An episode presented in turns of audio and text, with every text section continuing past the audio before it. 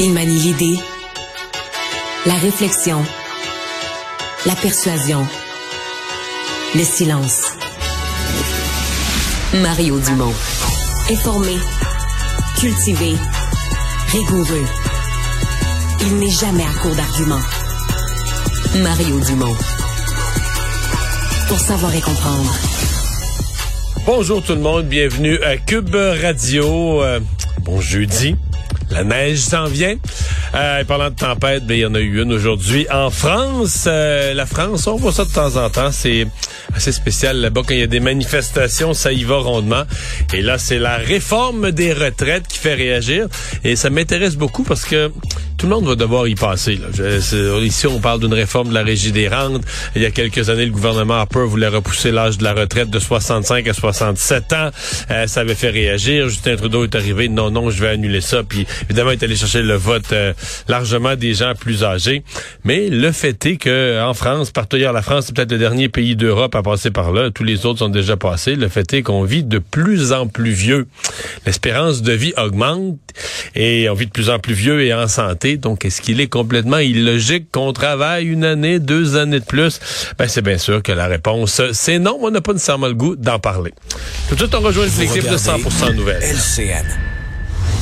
15h30, c'est le moment d'aller retrouver notre collègue Mario Dumont. Salut Mario. Bonjour. Alors, Sandro Grande a tenu un point de presse aujourd'hui. Il était ému, ébranlé. Il a présenté ses excuses. On va l'écouter ensemble. Je suis profondément désolé de mes propos inacceptables tenus en 2012. J'ai honte de moi et de ce que j'ai écrit il y a plus que dix ans.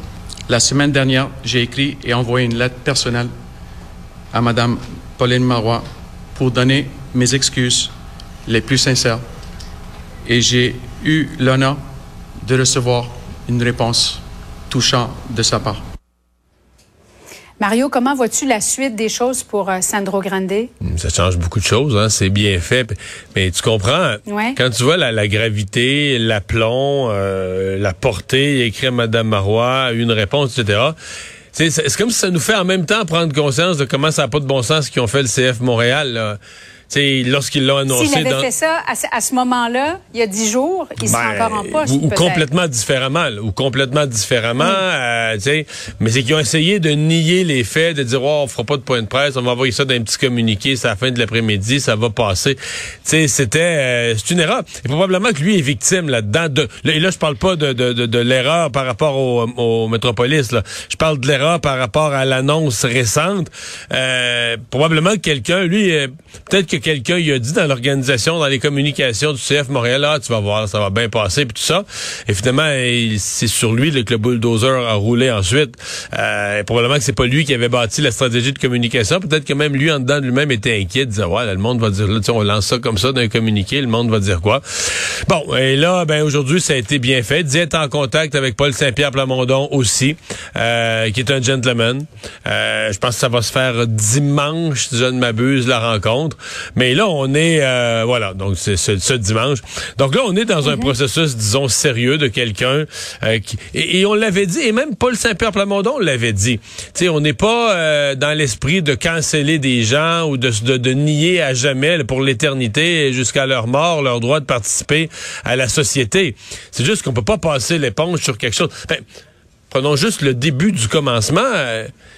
c'est juste aujourd'hui, lui-même, c'est juste aujourd'hui qui a assumé qui avait envoyé ce tweet épouvantable. Quand on s'en parlait la semaine passée, on disait ah, il nie, il dit que son compte a été piraté, mais tu sais, on disait tout ça avec un sourire en coin, voyons le compte piraté. Le compte était mm. pas piraté, il y avait le contrôle de son compte juste avant, il y avait le contrôle de son compte juste après, mais là pendant ces minutes-là, le compte était piraté, tu sais comprends que c'est une excuse qu'il a trouvée en panique. Là, à l'époque, il fallait qu'il réponde vite puis il a inventé une excuse en panique.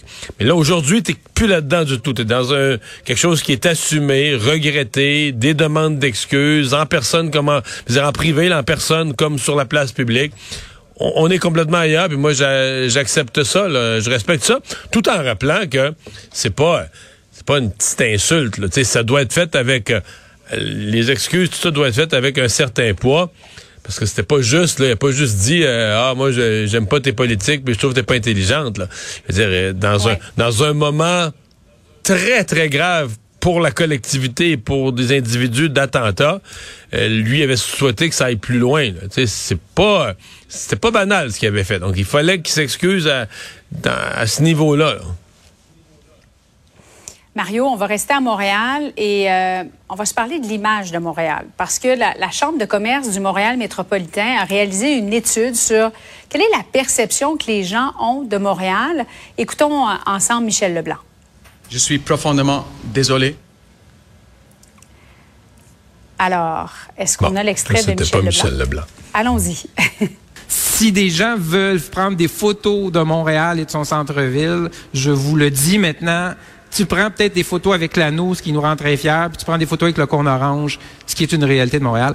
Ça n'a pas de sens. À un moment donné, on s'est dit, OK, on va aller sur le terrain, on va les compter, les cônes oranges. Parce que le milieu des affaires est continuellement en train de nous en parler. Hmm. On est rendu là, Mario. Ah oui, mais c'est à compter les cônes oranges. Non, mais c'est parce que, les, gens, je, les gens de l'extérieur de, la région de Montréal, les gens qui viennent pas souvent, qui viennent, qui vivent en région, qui viennent une couple de fois par année ou moins, ou, je sais pas s'ils peuvent s'imaginer, là, tu sais. Ben, ben, nous, en fait, autour de TVA, euh, c'était c'est incroyable depuis deux, trois ans. Ça s'imagine pas. Partout, partout, dans toutes les rues, au sud, au nord, à l'est, à l'ouest. Il y a été un temps avant les fêtes, là, toutes les rues environnant TVA étaient toutes soit fermées complètement, soit demi-fermées. Euh, puis euh, je suis allé magasiner pour les cadeaux des fêtes, je suis allé magasiner une fois au centre-ville. ça faisait, ça faisait quelques semaines, je sais pas là au centre-ville, je me disais mais c'est encore pire, ça n'a plus de bon sens. C'est toutes les rues. Et, je voyais Michel Leblanc disait, je pense que 94% des rues de Montréal ont été touchées euh, par des travaux là, récemment. Puis on n'est pas innocent. On, comprend qu'à un moment donné, il faut réparer les rues. je pense que les gens comprennent qu'il y a des travaux. Mais tu peux pas avoir tout qui est en travaux tout le temps.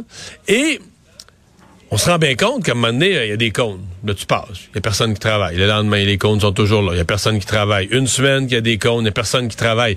Donc, à un moment donné, les cônes s'installent partout. C'est même plus sécuritaire. Parce que moi, quand je vois des cônes comme automobiliste, je serais supposé être doublement prudent. Ben, je me dis, il y a des hommes, des hommes et des femmes qui travaillent. Là. Donc, faut que je sois prudent pour pas les blesser, pas les frapper. D'ailleurs, les signaleurs routiers, c'est toujours ce qu'ils nous disent. Vous voyez des comptes, soyez prudents. Mais comment demander ça au monde? Dans une ville où il y a des comptes partout, puis il n'y a jamais personne qui travaille? Ils peuvent pas nous demander ça. On s'habitue tous qu'il n'y a jamais personne qui travaille. C'est juste des comptes pour rien. Fait qu'on vient tous s'écœurer. On vient tous des conducteurs moins prudents avec le... Parce qu'à un moment donné, dans ce lot de chantier, il y en a un vrai chantier où il y a un homme, une femme, quelques-uns qui travaillent. Rarement, ben, à un moment donné, il y en a un, mais ils sont plus en danger, eux. Parce que là, ils font face à une population d'automobilistes qui, qui sont, qui ah, des Je viens d'en passer 18 chantiers de compte, j'ai pas vu un chat. Comment je peux m'attendre qu'au 19e, il y a des travailleurs? Ça n'a aucun bon sens. Du corps des cônes. D'ailleurs, près du corps des cônes qui sont abandonnés, inutiles, qu'on aurait dû retirer et qui ben. sont toujours là. Et sur la rue Saint-Urbain, Mario, il y a des entraves qui sont en place depuis neuf ans. 9 ans sur la rue Saint-Urbain. Et lorsqu'on est un président d'une chambre de commerce et qu'on incite les travailleurs, revenez en ville, revenez travailler en présentiel. C'est la survie du centre-ville qui en dépend. Et avec des comptes, avec autant de trafic, là, on peut rien faire pour convaincre les gens de revenir. Non, puis il reste que, tu sais, euh, Valérie Plante s'est fait élire la mairesse de la mobilité. Maintenant, on sait que c'est une joke, c'est la mairesse du vélo. Toutes les autres formes de mobilité, euh, ça l'intéresse pas. Mais, tu sais, parce que pour elle, la mobilité, c'est une façon, c'est un mot codé pour parler aux cyclistes, là, tu sais, par en dessous.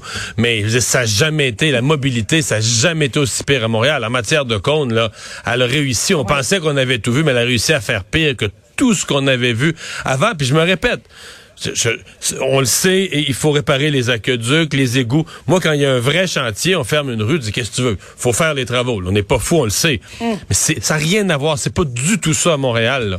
Tout le monde. Puis tout un chacun, les gens se parlent pas. Fait qu'à un moment donné, là, tu fermes une rue, euh, c'est Belle qui ferme une rue pour faire passer ses câbles. Euh, le mois d'après, c'est Énergir qui ferme la même rue pour passer son, son tuyau. Puis après ça, ben là, la ville, pendant que les autres ont travaillé, la ville, personne se court. La ville leur ferme la rue pour refaire l'asphalte. Euh, là, après ça, quelqu'un d'autre leur défait l'asphalte pour aller changer de tuyau. C'est une, sincèrement, c'est une comédie. C'est, c'est, c'est, c'est digne et donc gère une ville. C'est les Charlots gèrent une ville. C'est inimaginable, Montréal. Donc, bravo, sincèrement, moi j'étais tellement content et je suis convaincu qu'il y a plein des gens d'affaires, ces membres de la Chambre de commerce. J'ai l'impression que jamais une intervention de Michel Leblanc va avoir été aussi appréciée parce que puis je comprends l'hésitation qu'il y a pu avoir à l'affaire parce qu'on s'attend un peu d'un président de Chambre de commerce qui soit un peu la cheerleader de la ville, là, qui vante la ville. Lui, son rôle, c'est de dire, de dire aux investisseurs du monde entier, venez à Montréal. Fait qu'il est dans une position un peu en contradiction. Sauf que c'est devenu tellement grave, c'est devenu tellement mal géré, tellement d'incompétence à Montréal. Tu dis à il faut que des personnes comme ça enlèvent leur chapeau de cheerleader de Montréal, puis disent, garde, là, faut, faut nommer les choses, faut se parler, faut se parler entre nous de la médiocrité qui règne dans la gestion des travaux dans ce ville-là. Mais le pire, Mario, c'est que si la ville disait, c'est vrai, c'est vrai, on, euh, on n'a pas fait les choses correctement, mais la ville, la ville se défend en disant qu'il y a que seulement 30% des chantiers qui relèvent de l'administration de la Ville de Montréal. Le reste, c'est le euh, ministère des Transports. on n'a pas l'impression que le problème va se régler bientôt et qu'il y a une volonté réelle de le régler. Parce que le reste, c'est le ministère des Transports. C'est tout, tout le monde qui a des, des travaux souterrains à faire. Mais quelque part, c'est pas la ville qui coordonne.